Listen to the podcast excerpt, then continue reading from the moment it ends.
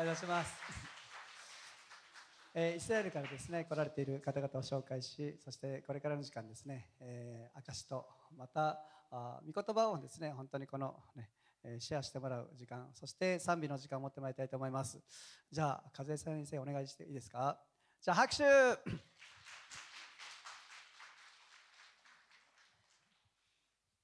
皆さんシャローもう素晴らしいハテクバにですね。ちょっともうなんか胸が 込み上げてしまいました。あのいつもイスラエルのためにお祈りくださりそして今年はですね5月にあのイスラエルにツアーで来てくださ代表の方が来てくださって本当にありがとうございました、えー、一つですねあの本当今日はその皆さんのお祈りとまたイスラエルに来てくださった身を今日お互いに目で見そして耳で確かめて神様のご計画の確かさを味わっていきたいと思うんですね。で一つですねあの御言葉をお分かちしたいと思います。私がこの JJ ホップということで使わされて初めてヘブライ大学の学生たちに会った時に与えられた御言葉です。ローマ書の11章の12節。ローマ書の11章の12節。お読みします。ローマ書の11章の12節。彼らの背きが世界の富となり彼らの失敗が違法人の富となるなら彼らが皆救われることはどんなに素晴らしいものをもたらすことでしょう。私はこのどんなに素晴らしいものをもたらすものなのか神様がくださるその素晴らしいものとは何なのかと思って、えー、今まで、えー、皆さんと一緒に歩ませていただきました。今日ですねこの素晴らしいものの本当にまた一つ神様が扉を開いてくださってお互いにそれを味わう、えー、時間を与えられていることに感謝します、えー、先週はオムリがお世話になりまして ありがとうございました。はい。あ ごめんなさい。オムリがお世話あオメルが。すいません。ちょっともう極まってしまって。はいあのおメルがお世話になりました。ありがとうございました。今日はあのヘブライ大学から3人の学生が来ています。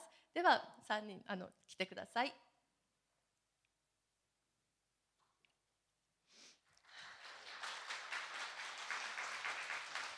最初にちょっと名前だけ、えー、名前だけちょっとお願いします。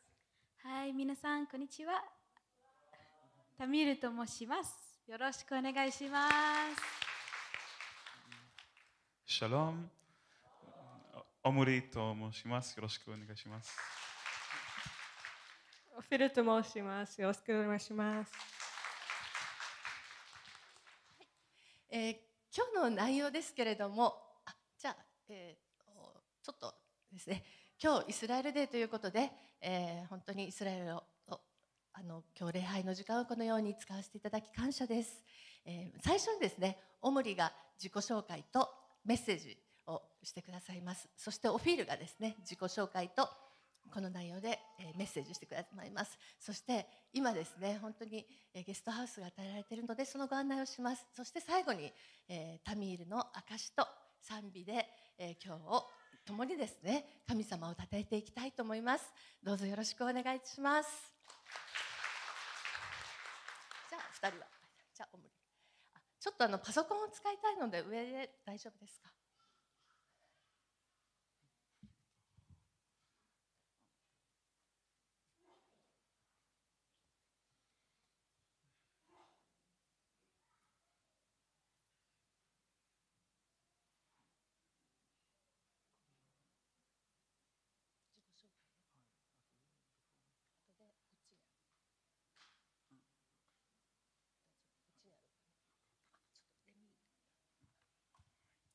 あの実はオムリですね。初めて日本に来ました。ちょうど2日前に日本に来たばっかりなんですね。でオムリはですね日本に来たことがないのに本当に日本にいつか行く日をですね夢見てものすごく一生懸命日本語勉強したんですね。途中で諦めちゃうんじゃないかなと思ったんですけれども本当に頑張りました、えー、皆さんの祈りが本当に彼に注がれていると思います、えー、ではオムリ自己紹介お願いします。うん。はい。すみません。え、オムリと申します。よろしくお願いします。えー、今日は皆さん、えー、皆さんに会えて嬉しいです、えー。招待してくれてありがとうございます。えー、私は、えー、軍隊にいた時、公共警備のコンバットソルジャーでした。その仕事は好きではあまりせんであまりありませんでした。なぜなら夜は3時間か4時間しか眠れませんでした。エジプトやガザの国境の付近の長い時間歩かなければなりませんでした。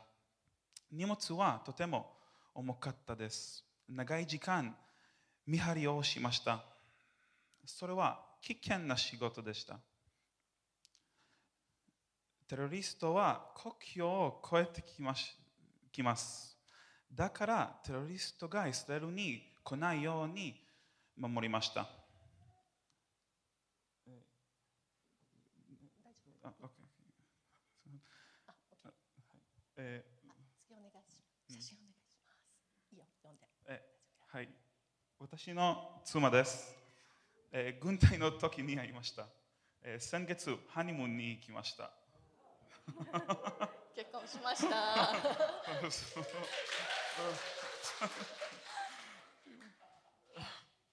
はい。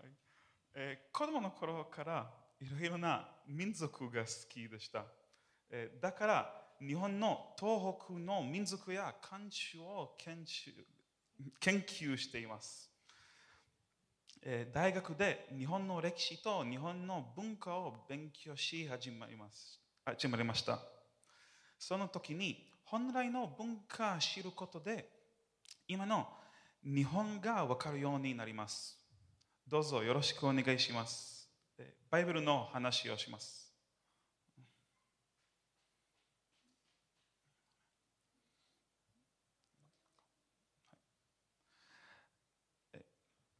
今日はユダヤ教のシナゴグシナシナゴグについて話したい。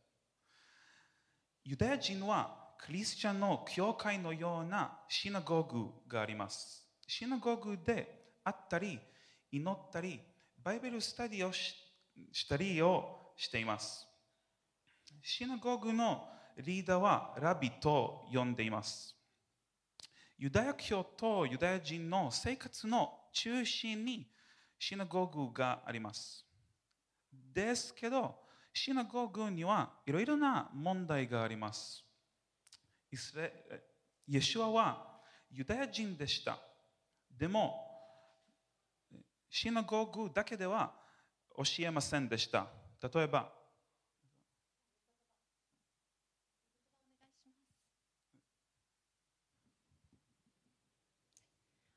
じゃあではあのちょっと一緒に読んでも大丈夫です、えー、オムリが選んでくれた御言葉をですね一緒に読みたいと思います。マルコの、えー、3章1節。3はい。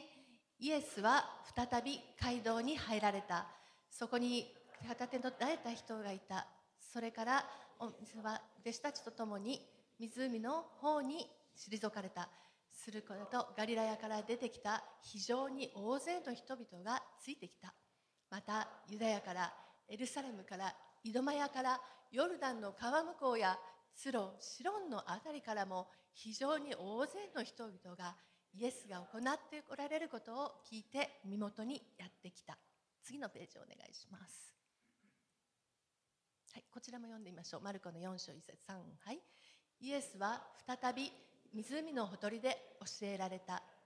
非常に多くの群衆が身元に集まったので、イエスは湖で船に乗って腰を下ろされた。群衆は皆湖の近くの陸地にいた。はい、もう一つ。はい。はい、これで最後です。3マルコ6章1節3はい。イエスはそこを去って郷里に行かれた。弟子たちもついて行った。安息日になってイエスは街道で教えられた。それを着ていた多くの人々は驚いていった。この人はこういうことをどこから得たのだろう。この人に与えられた知恵やその手で行われるこのような力がある技は一体何なんだろう。イエスは彼の主信仰に驚かれた。そしたらイエスは近くの村々を巡って教えられた、はい、ありがとうございますえシナゴグは問題がありました。ユダヤの昔話についてその問題を説明したいと思います。昔々、偉大なラビヒレルという人がいました。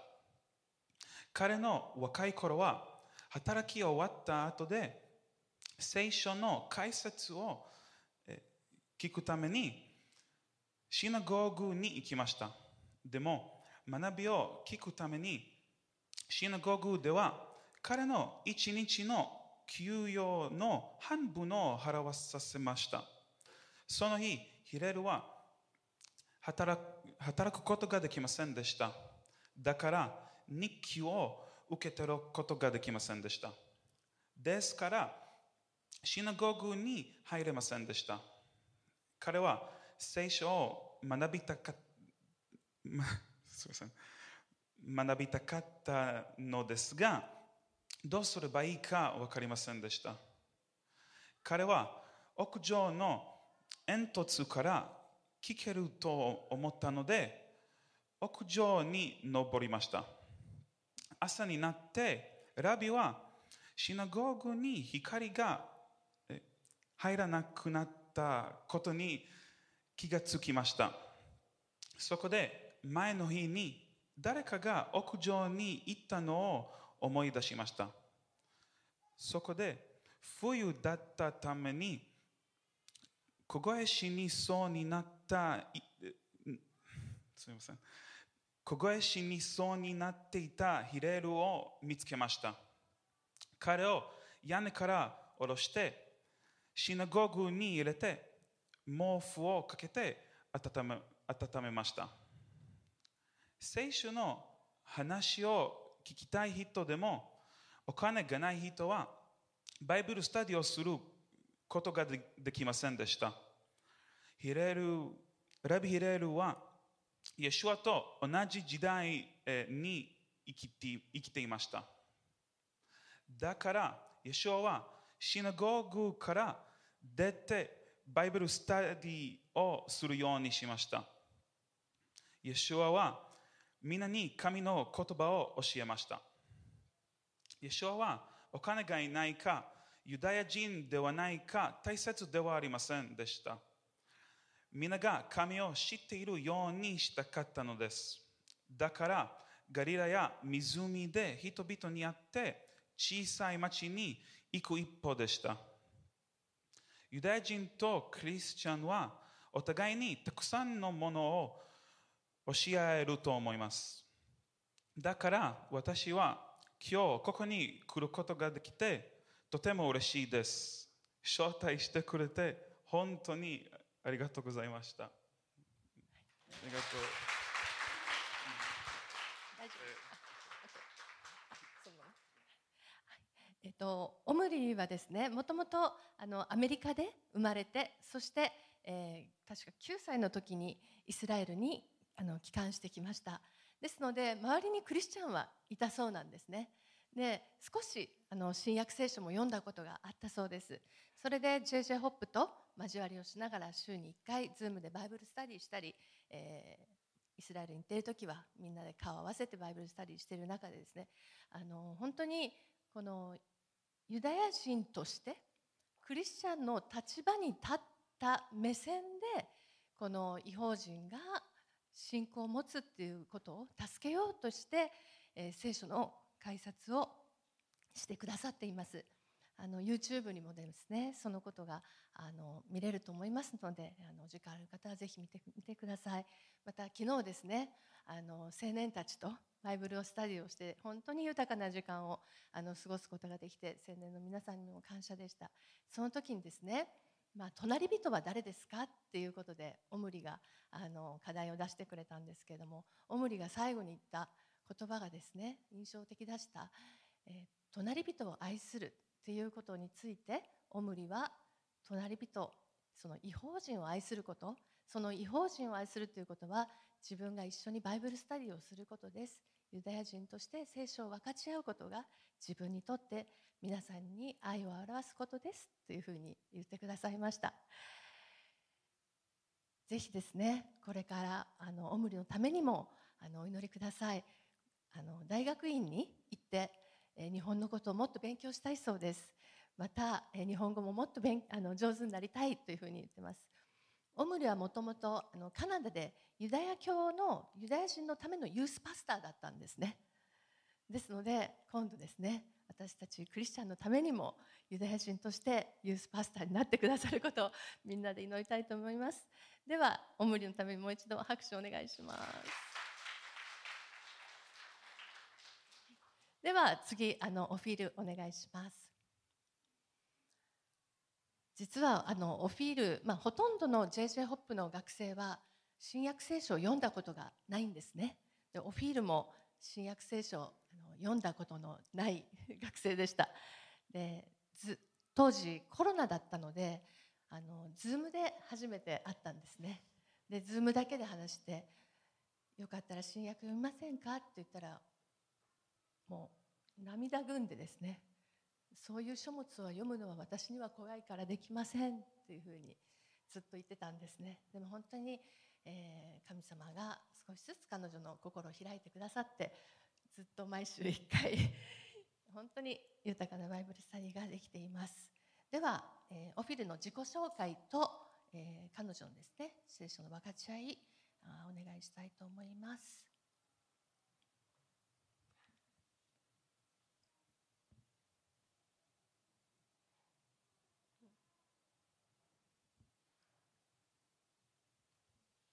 はい、あの緊張しています。あのはい、あのフィルと申します。あの皆さんがあの招待してくれて歓迎してくれて本当にありがとうございます。あのではちょっと自己紹介します。あのイスラエルでは女子もあの軍隊に行くことは義務になっています。あのはいあのこれは私の軍隊の時の写真です。あの、えー軍隊の裁判所で働きました。えー次の写真をお願いします。あのこれは私の家族です。あの3人兄弟で、姪と甥は4人あります。います。えーはい。あの今は大学で法学と日本の歴史や文化を勉強し勉強しています。あの昨日は皆さんとあのバイブスタディができて本当に楽しかったです。あのみんながユダヤ人を理解してお互いに分かり合うことができて嬉しいです。うん、はい。あのえ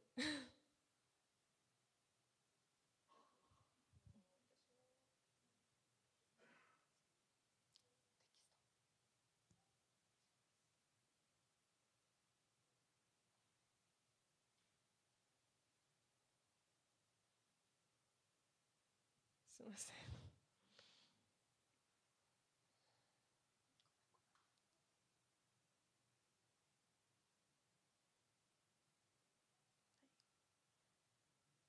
りがとう。うん。あの今日はあのキリスト教とユダヤ教のについてにおいてあの結婚の解釈について話したいと思います。あの大学の法学の授業でユダヤ人の立法について勉強したことがあります。あのその内容を紹介したいと思います。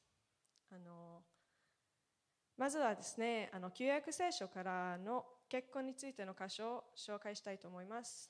あの創世記の、えー、2章24節です。じゃあ一緒に読みましょうか。三はい。それゆえ男は父と母を離れ、その妻と結ばれ、二人は一体となるのである。はい、あのこの箇所は結婚について話しています。あの解釈してみてはみ見ればあの2人は一体となるということは結婚したらもう離婚することができないということになりますあのでは次の離婚についての箇所を見ていきましょうでは新明記24章の一節一緒にお読みしたいと思います。3はい。人が妻をめとり夫となった後でもし妻に何か恥ずべきことを見つけたために気ならなくなり離婚状がいてその女に私彼女を家から去らせ。ここは夫が妻を、えー気に入らなくなったら離婚することができると書いてあります。ではあのちょっとユダヤ人の解釈を紹介したいと思います。あのユダヤ教ではミシュナということがあります。ミシュナはラビたちが立法を一つ一つ取って解釈の議論をまとめた書物です。あの2000年前すでにミシュナはありました。これは立法の生活立法を生活の中であのなんか合わせるための本です。あのミシナの中で離婚離婚に対するラビニたちの議論の本があります。あの新明記24章1節についてミシナの中の議論を紹介したいと思います。あの恥ずべきこの箇所の恥ずべきもことがというのは何でしょう？あのアルラビの意見では裏切られたなら離婚することができます。他のラビは裏切られただけではなく料理ができない妻だったら離婚できると言いました。うん。あの3番目のラビは料理ができるとしても他の女が妻より美しく見えたら離婚できると言いました。あのあの現代の解釈では男が離婚したいといえばどんな理由でも離婚できるとなっています。あの、うん、ユダヤ人は意外と離婚することについてあんまり厳しくないみたいです、うん、あの個人的にこれは気に入らない解釈です。ね。ちょっとあのなんか私が思うにあの離婚が簡単にできたらあの結婚の大切さや意味がなくなると思います。あのではあのごろこの議論についてパリサイ人が、えーイエスに尋ねたことがあります。はい、では、えーマルコ10章2節からあ2節えー一緒にお読みしましょう。3はい。するとパリサイ人がやってきてイエスを試みるために夫が妻を離縁することは立法にかなっているかどうかと質問した。イエスは答えられたモーセはあなた方に何と命じていますか？彼らは言った。モーセは離縁状を書いて妻を離縁することを許しました。イエスは言われた。モーセはあなた方の心がかたくななのでこの戒めをあなた方に書いたのです。しかし創造の初めから神は彼らを男と女に作られました。それゆえ男は父と母を離れその妻と結ばれ二人は一体となるのです。ですから彼らはもはや二人ではなく一体なのです。こういうわけで神が結び合わせたものを人が引き離してはなりません。はい、あのイエスはここに創世記の言っていることがモーセより大事だと言っています。あのそれでユダヤ人より厳しい意見を表しています。あの離婚することが絶対できませんと言っています。これには本当にあの驚きました。あのね、あのカズさんが言った通り、あの新約聖書を読み始める前にいろんないろいろなあの偏見を持っていましたあの。キリスチャンはユダヤ人が嫌いとか、イエスは他の方法を向けるなんか理不尽な人だとか、あのうん、あの新約聖書を読んだ後あの、えー私は今思ったよりイエスとイエスの価値観と賛成することがあります。あのここにも結婚のこともミシナのラビよりイエスの方が正しく見えます。はい。あの話を聞いてありがとうございますこれからも JJ ホープと一緒に聖書を読んで私の考えを広げていきたいと思いますありがとうございますありがとう。はい、えーオフィル日本語すごいですよね。あの最あの最初会った時はなかなか話せなくて和江さんあのねうん分かった？っていう感じだったんですけど本当に毎週毎週ですねバイブルスタディ一緒に聖書を読む中でどんどんどんどんですね彼女は、えー日本語力を上げてきました。そして新約聖書の理解もどんどん深まっていきました、えーそしてですね今あの YouTube にかなりあのオフィルのあの解説が出ています。特にですねオフィルは新あの詩篇が好きなんですね。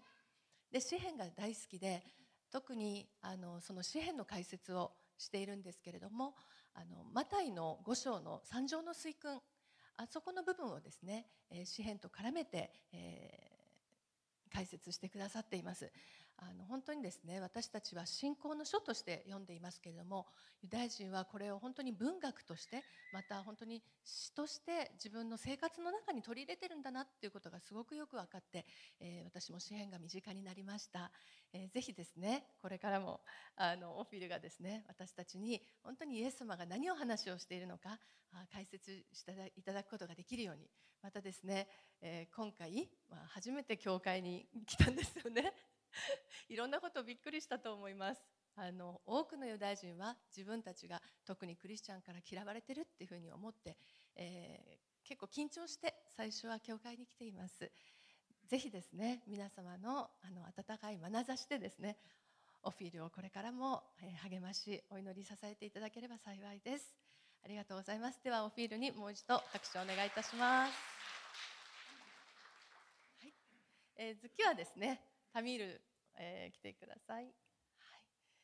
えータミールはあのイスラエルアワーでも証と、えーあの歌をあの賛美をしてくれました。今日もですねその短いあの証と、えー賛美を2曲あの歌っていただきたいと思います、えー実はですねタミールとはずっと前から仲良しだったんですけども本当に聖書の話をすることができたのは本当に超最近なんですね。その証を、えータミールにお願いします。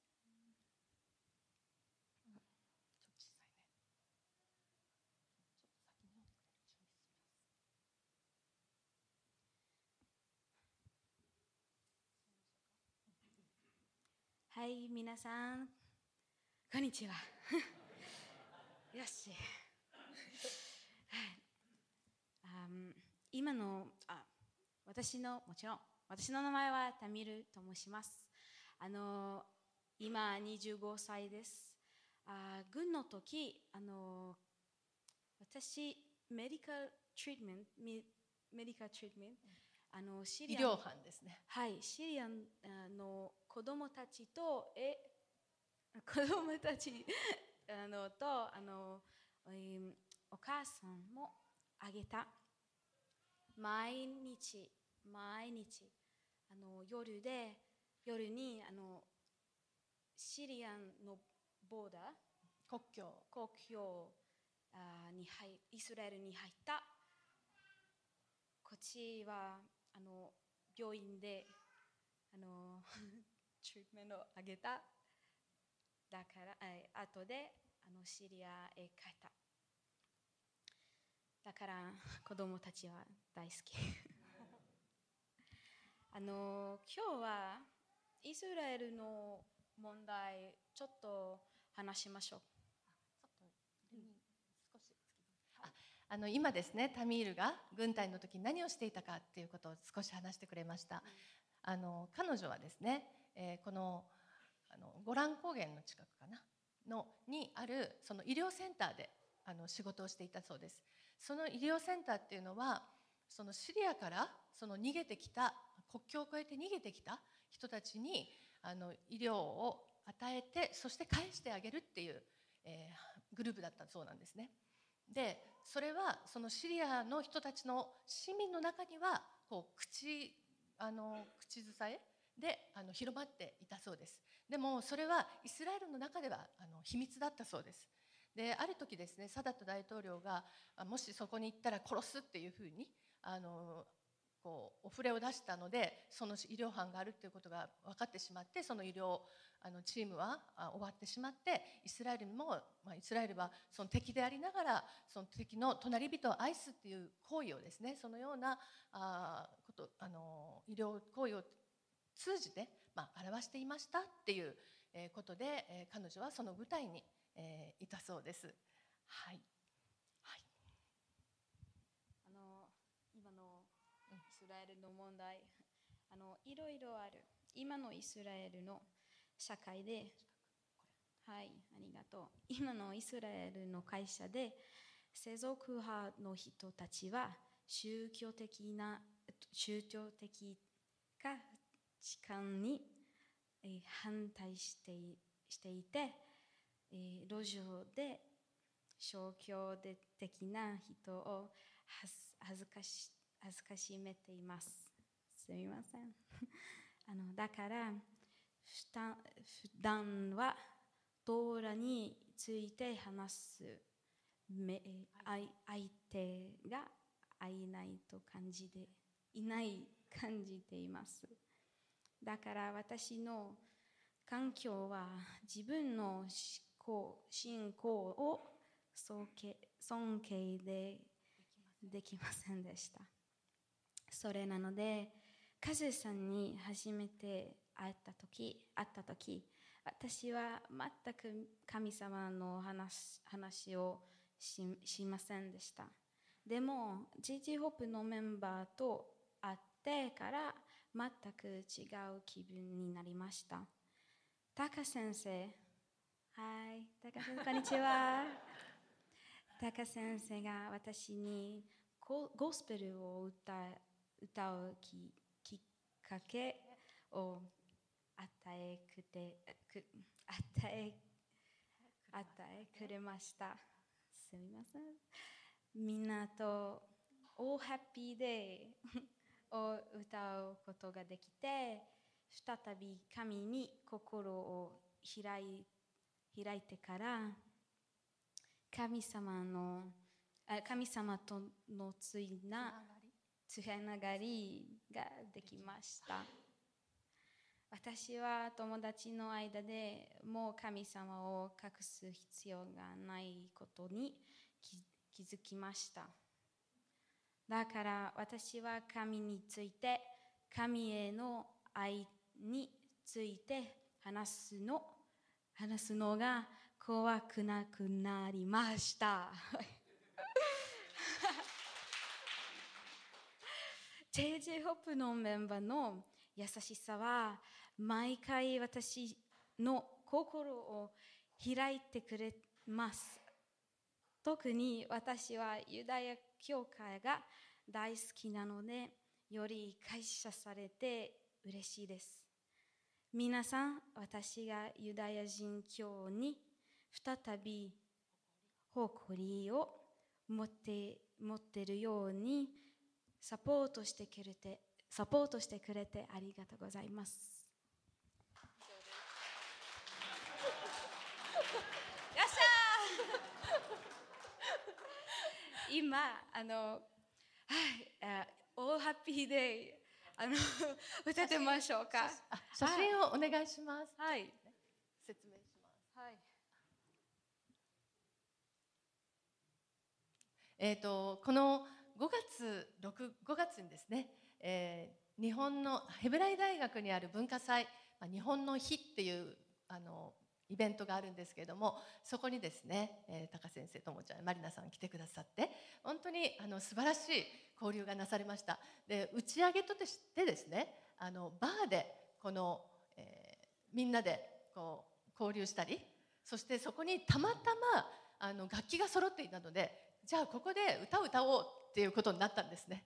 そしてあのタカ先生がいろいろこう歌を歌い始めてそしたらですねじゃあタミール歌上手だからちょっと歌ってみればみたいな感じで、ね、言ってました。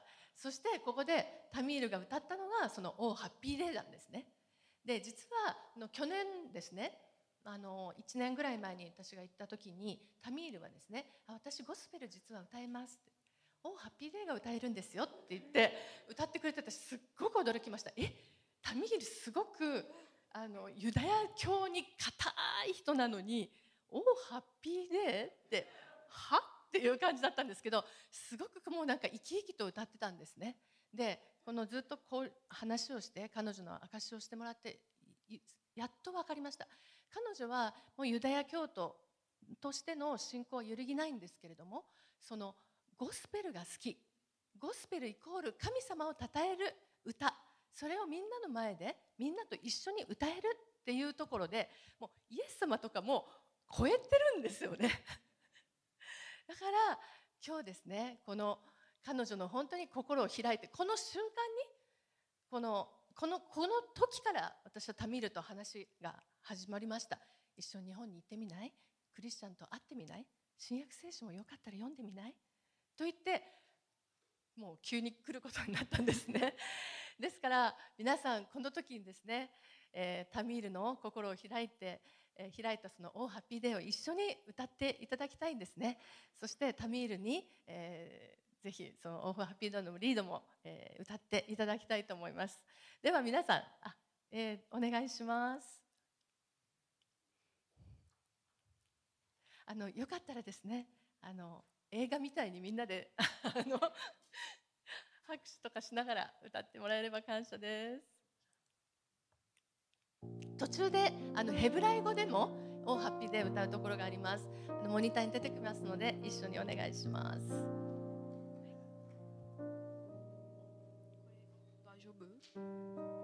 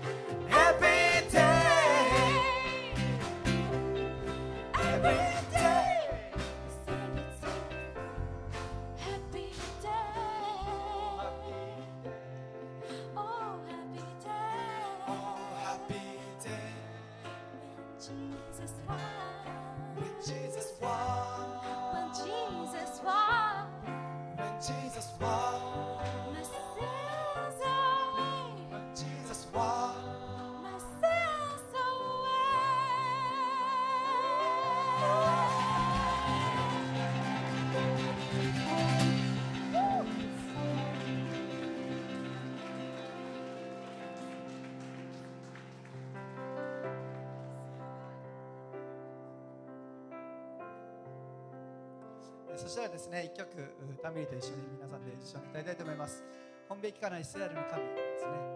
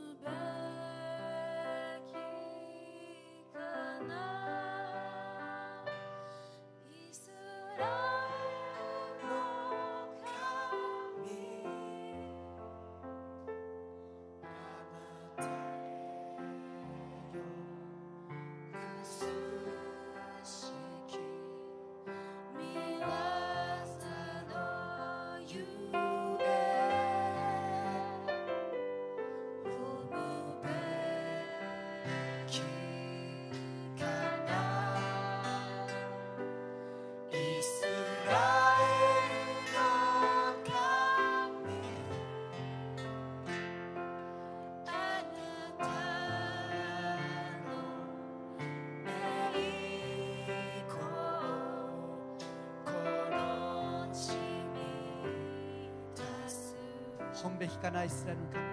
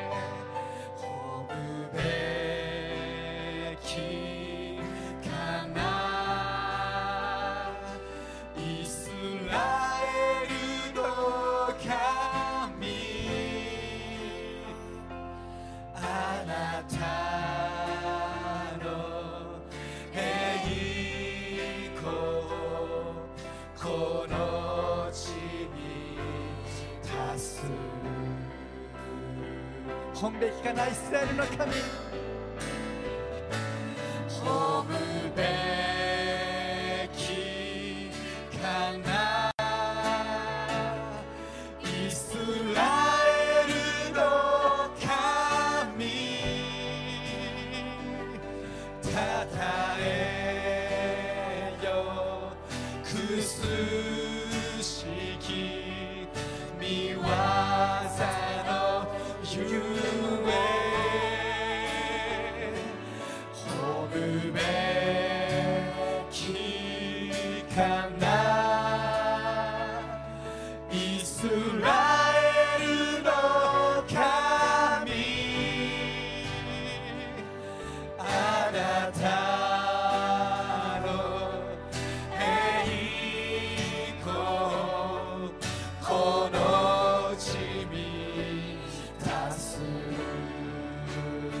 こしえからとこしえまで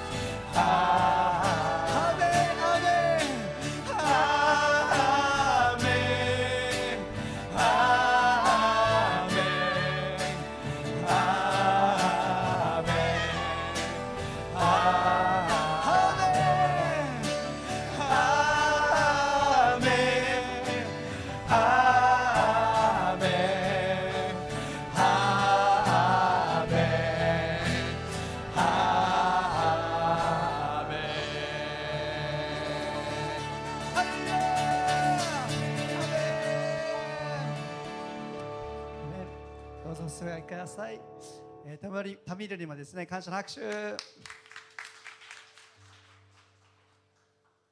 ピアノ弾いてもらっていいですか、えー皆さんで一緒にですねイスラエルのために最後祈りたいと思いますけども一箇所御言葉を読みたいと思います。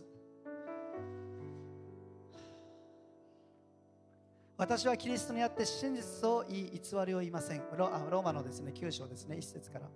私はキリストにあって真実を言い偽りを言いません。次のことは私の両親も精霊によって証ししています。私には大きな悲しみがあり私の心には絶えず痛みがあります。もしできることなら私の同胞肉による同国人のためにこの私がキリストから引き離されて呪われたものとなることさえ願いたいのです。彼らはイスラエル人です。ことされることも栄光も契約も立法を与えられることも礼拝も約束も彼らのものです。人たちも彼らのものです。またキリストも人としては彼らから出られたのです。このキリストは万物の上にあり常しえに褒めたえられる神でです。アメン。パウロがあ一番語りたかったこと一番伝えたかったこと一番言いたかったことがですねこのローマ書の9章から11章までに要約されていると私は思っています。彼は違法人にイエス様のことを伝えていきましたけどもお心にはですねずっと悲しみがあったって言ってるんですね。大きな悲しみもう耐え難い悲しみそのことは何かイスラエルを思う時に本当にその痛みがずっとある。イスラエルに本当に神の訪れが来るために神の救いが来るためにこのイスラエルが救われてイスラエルが神に立ち返っていくために私の心にはいつも悲しみがあるって彼は叫びました。このイスラエルが救われるためだったら私がキリストから離されて私が神から呪われるものとなってもいい。それぐらい願っている。それぐらい私はこのイスラエルの救いを願っているんだ。そのことをですね彼は叫んだんですね、えーイスラエルのことを思うときにですね私はいつも思うことが一つあって、うん、昨日バイブルスタディに行くときにタミールがですねタミールだったかあオフィルかなちょっと言ってくださったのがですねイスラエルはお兄さんで、ね、違法人はタミールか、ねえー弟違法人は弟だっていう話をですねするしてたんですよね。で、うん、私はそのことずっと宝刀息子の例えから感じ取っていて。イエス様はあれねパリサイ人たちに語ったんですよ。立法学者パリサイ人たち。ユダヤ教の熱心な、彼らに対して伝えたかったことは何か、ねえー二人の息子がいました。お父さんに二人とも大切な息子だった。で弟はお父さんの遺産を持ってお父さんから離れて報道の限りを尽くしてそして遊びを起こしてそしてお父さんから心を離れていきました。お兄さんは何してたか？お兄さんはずっとお父さんに仕えてそしてお父さんのもとで働いて一生懸命頑張っていた。やがてしばらくしてから弟が帰ってくるんですね。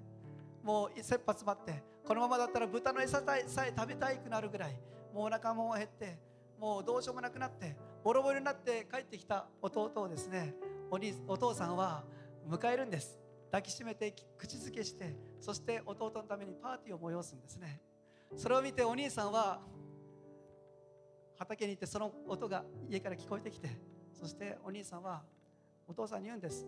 お父さんあなたは私に何もくださっていない。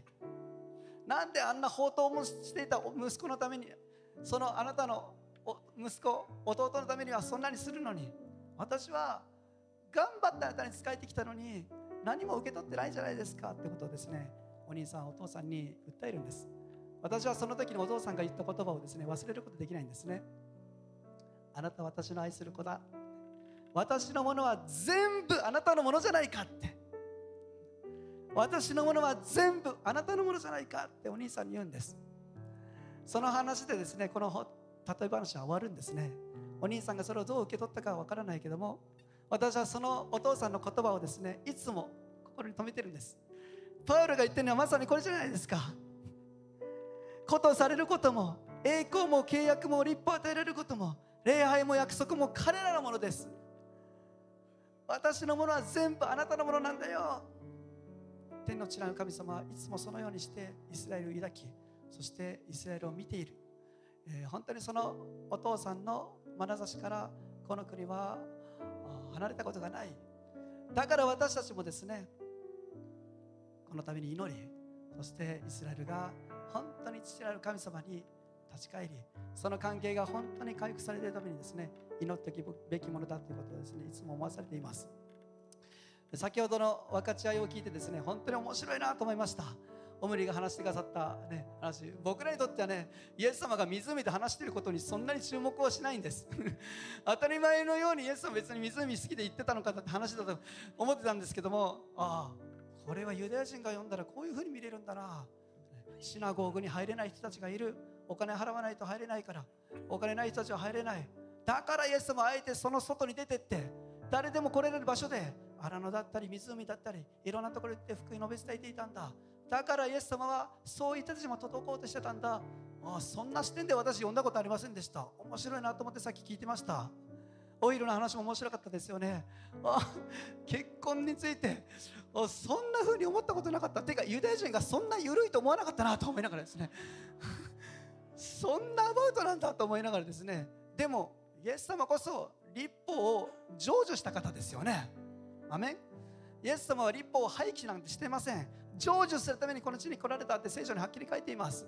イエス様は本当に立法を守り守ったというか成就しそれを完成するために来られた聖書にそう書いています。だから本当に大切にしていたわけですね。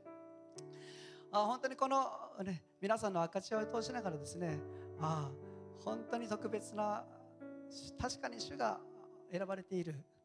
民そしていつも主のもとにいたお兄さんのようなそのような民だということを私たちは思わされました。私たちは何ができるでしょうか？イスラエルを愛すること、えイスラエルが本当に歴史の中で傷ついてきたその傷が癒されるためには神様の愛はもちろんそうですけども違法人である私たちが愛してその愛を受け取ることによって本当に主の愛がまた彼らの傷が癒されると私は信じています。だからですね今日皆さんで一緒にまずイスラエルを愛したいと思います。アメン。じゃあちょっと3人の人たちですね前に出てきてもらっていいですか、えーみんなで一緒にですね歌いたいと思います、えー立ちましょうかせっかくなんでね皆さんね。私たちが知っている賛美歌の中にですねこのね、えー一人一人のですね、えー人生が愛されていることをですね祝福する歌があります、ね。えー一緒に歌いたいと思います。一人一人の名前を挙げてですね。まずね、えータミールは愛されるため生まれたという歌があるんですよね。すごい歌ですよね。ね。タミールは愛されるため生まれました。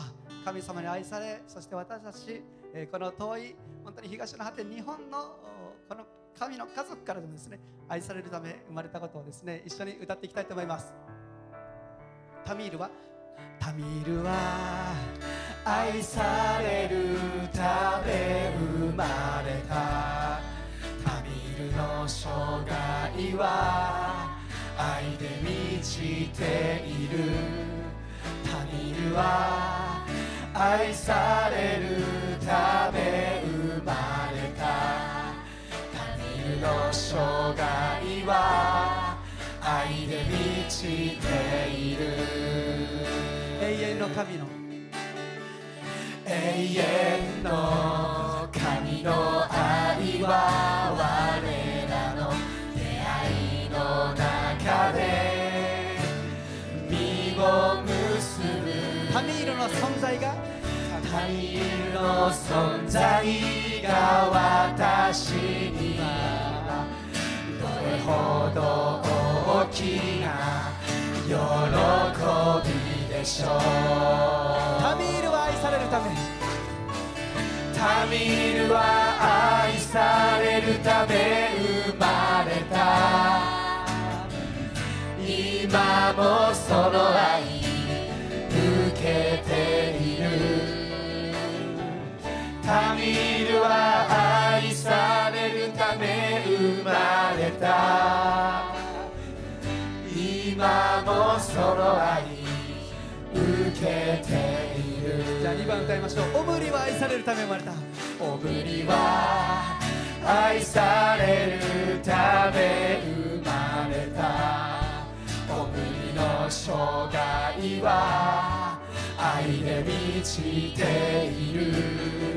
オムリは愛されるため生まれた。オムリの生涯は愛で満ちている。永遠の神の愛永遠の神の愛は我らの出会いの中で実を結ぶ。オムリの存在がオムリの存在が私にはどれほど大きな喜びでしょう。宣言しましょう。オムリは愛されるためオムリは愛されるため生まれた。今もその愛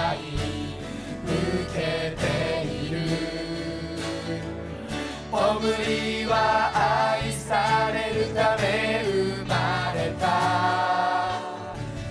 今もその愛受けて。じゃあ次歌いましょう。オフィルは愛されるため生まれた？オフィルは愛されるため生まれた。オフィルの生涯は愛で満は愛されるため生まれたお昼の生涯は愛で満ちている永遠の神だよ永遠の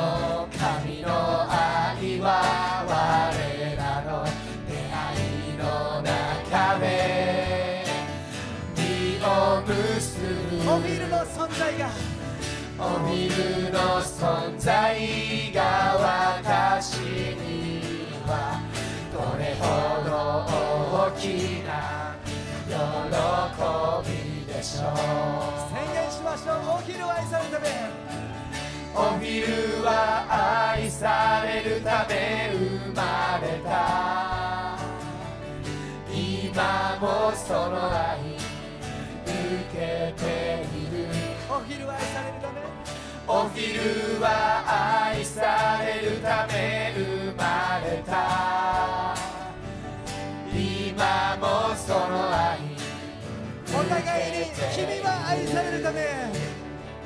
君は愛されるため生まれた。今もその愛受けては愛されるため生まれた。今もその愛受けている。それでは皆さんで手を差し伸ばしてこの3人にですね本当に、えーイスラエルのために祈っていきたいと思います。神の愛が本当に注がれるようにですね。そして、えー彼らを通して本当に神様の栄光が表されていくように。彼らを通して本当に神様の喜びが表されていくようにですねイスラエルは今社会的にも本当に苦しい状況です。国が本当に2つに分かれててですね本当に痛みがあります。また彼らは歴史を通しても本当にさまざまな迫害や苦しみの中にあってですね、えーずっとそれを耐え抜いてきました。昨日バイブルスタディでもですね改めて思わされたんですけども彼らのこのイスラエルの祝日っていうのは全部そのような戦いをですねから守られたってことを記念してるんですね。それほど本当に多くの迫害や痛み苦しみの中にそして自分たちはあ嫌われているとかですね。自分たちは除外されているとかですね。そういう本当に痛みを背負ってですね生きてきました。でも私たちはそれに対してですねはっきりと否定したいと思います。イスラエルは愛されるために生まれました。そして私たちはこの国を愛し神様がどれほどこの国を愛しているかということをですね本当にしっかりと握ってこの国のために取りなしに祈ってきたいと思います。だから一緒に今祈りましょう。イスラエルに神の平和が来るように。イスラエルに神の祝福があるように。イスラエルに神の愛が注がれていくように。一緒に声が出て祈っていきましょう。イエス様お願いします。イエス様どうぞお願いします。おーイエス様イエス様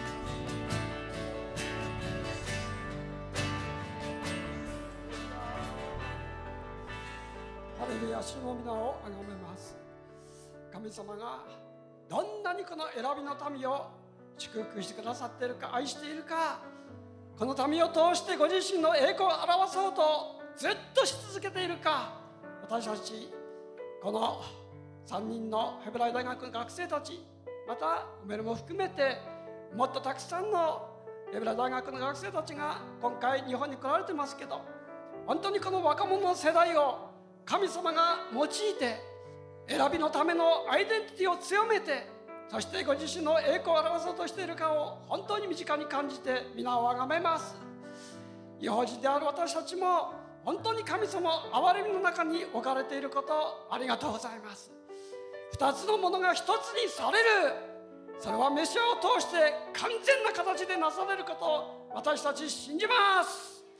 どうぞこの日本にいる期間どうぞこの愛する若者たちを神様が祝福してそして本当にこの若者たちをさらに豊かにお持ちくださってイスラエルがどうぞこの肉体の復活のみならず本当に霊の息吹を与えられて命に本当にこのイスラエルの民たちがイスラエルの国が本当に復興していくように分断が解かれそして本当に一つになっていくようにあらゆる苦難迫害苦しみの中にあっても神様が強めてくださるようによろしくお願いします。私たち祈り続けます。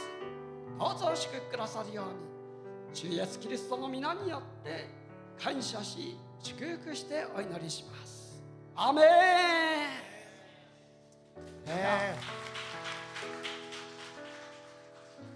それでは最後に賛美捧げましょう。おお兄ちゃんイスラエルをね思って祝福を思って最後に思いっきり賛美しましょう。主は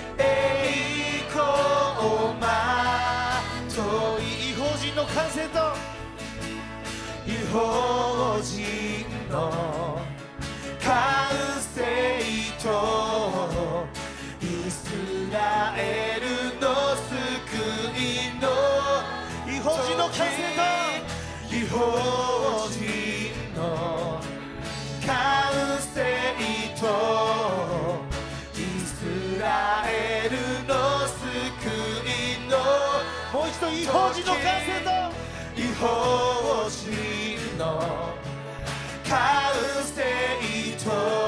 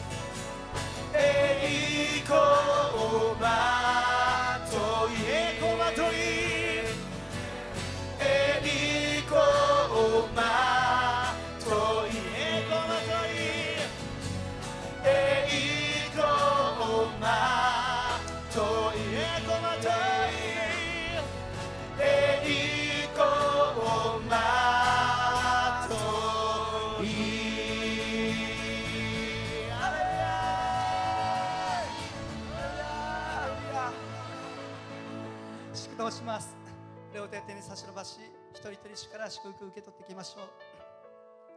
仰ぎ声願うは主イエスキリストの恵み父なる神の愛精霊の清き親しい交わりがここに集う一人一人ともに共に今よりの首都としてまでも豊かに豊かにありますように。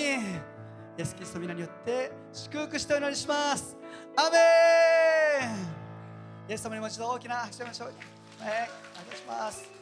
そしてイスラエルから来れた神の家族ですね。本当に3人とまた風先生にですねもう一回感謝の拍手、ね。